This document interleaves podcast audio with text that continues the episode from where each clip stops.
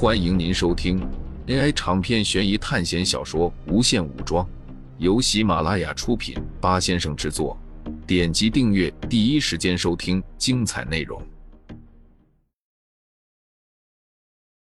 真的不是我，我只是被万磁王派来的而已。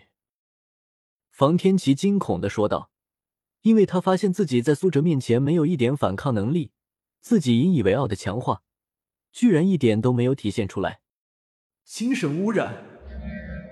苏哲并没有只是听他的解释，这样苍白的话，一个正常人都能说出来。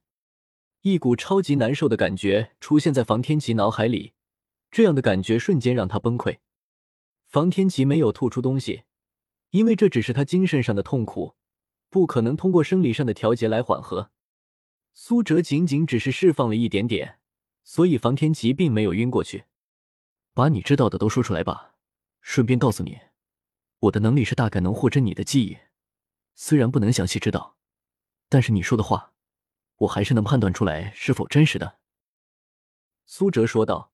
虽然他并没有这样的能力，但是这也是一种手段。真的，真的只是万磁王派我来的，他只是不放心你一个人在要塞里，他觉得这段时间还是要监视你。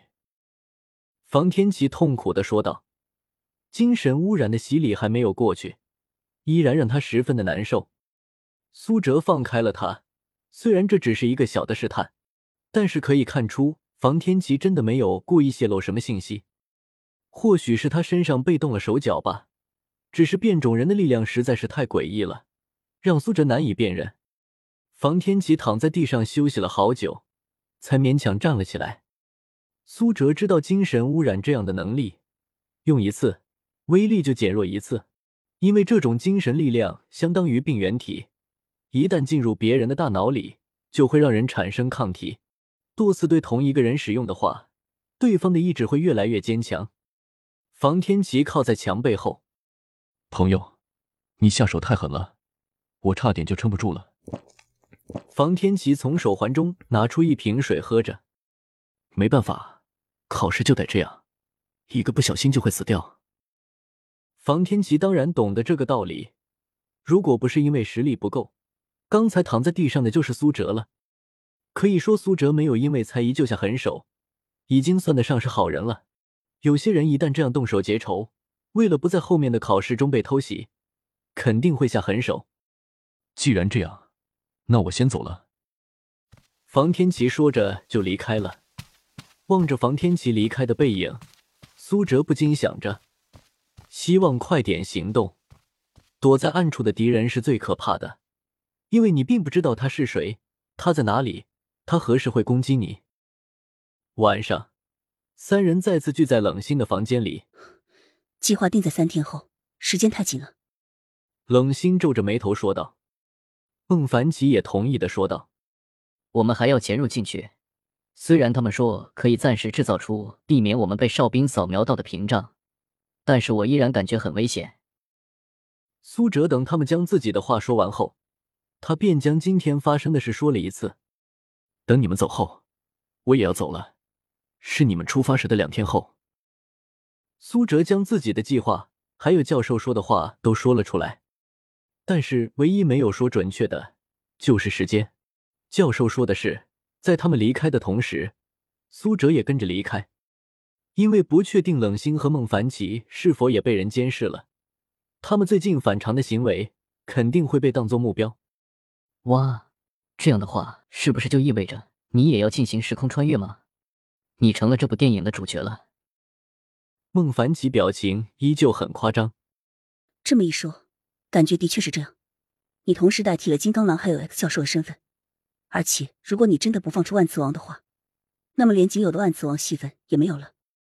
我觉得这并不是一件好事，但凡是主角的话，必定是有考验的。虽然之前我们并没有接触到电影剧情的核心，但是总归有这样的可能。学校可不会让我好过的。光是一个逃出集中营，就已经让我经历了这么多危险了，遇到了致命毒素，十几个二级哨兵，还有两个三级哨兵。更不要说穿越时空了，说不定我可能都撑不到回到一九七三年。毕竟我没有金刚狼那样的强大恢复能力。苏哲敢做出这样的选择，第一是因为自己强大的灵魂力量，第二则是他体内死神的神性力量加持。虽然总是经历危险，但是死神依然没有放弃他，可以说明自己在死神哪里是个优质股，在关键时刻会用神性的力量帮助他。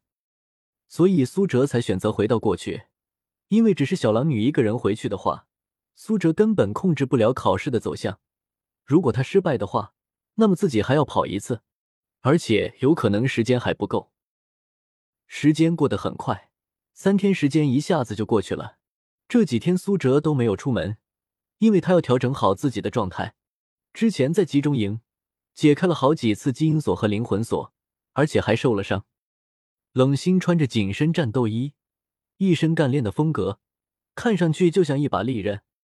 孟凡奇则是一脸的不情愿：“我是真的不想去做这个任务啊，真是难受。”孟凡奇说道：“记住我说的话，虽然不知道学校是如何判定的，但是如果你们死掉的话，我敢保证，你们不会回归的。”这个我当然知道了，所以不要担心了。两人交谈之后，两人就离开了这里。过了没有多久，两人分别搭上了自己所在的飞船。孟凡奇坐在飞船上，看着越来越远的要塞，握紧了自己的拳头。为什么你自己在拼命的时候就没有想到这些呢？要放弃的话就没有学分了。光是你一个人强大有什么用？我也要强大起来。另外一架飞船，冷心回想起苏哲的话。紧紧握紧的拳头松了下来，但是随后又捏了起来。苏哲看着离开的两人，之前他不断的重复着放弃之类的话，其实是在给他们两个做心理暗示。如果他们真的明白了考试的意义，那么就会明白其中的道理。之后，苏哲也同样离开了这里，走过一条暗道，苏哲来到了一个停机坪。小狼女早就来到这里了。同行的人还有风暴女和其他的变种人。你终于来了。小狼女显然对苏哲的印象不是很好，因为她讨厌这样过于理性的男人。她之前是被作为实验体制造出来的，照顾她的人是一位女性，但是对她进行实验的人是一名男性博士，所以她对于这样的人有种天然的厌恶。来了就走吧，我们的时间并不多。风暴女对苏哲说道：“几人上了飞船，我们现在前往高原地。之前教授就已经和幻影猫他们取得了联系，他们现在在高原地一处古庙。他们常年在外面做任务，是 X 战警中最尽职的一个小组，而且他们的成员基本上都是三级变种人。”风暴女对苏哲说道：“我们大概需要飞行多久？从这里到高原地并不是很远。”但是我们需要暂时跟着大部队前去上海，然后中途再离开。风暴女没有细说，苏哲也没有详细的问，因为知道了也没有用。对方既然能和教授抗衡，那么证明对方并不是简单的人物。当然，这个人绝对不是万磁王，不然的话，他也不会当着教授的面说四级哨兵的事情了。几十艘飞船朝着上海飞去，全世界各地的人类。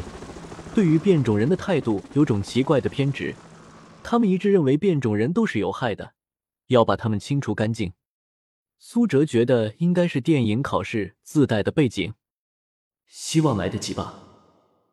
苏哲找了一个位置坐了下来，静静的等候着。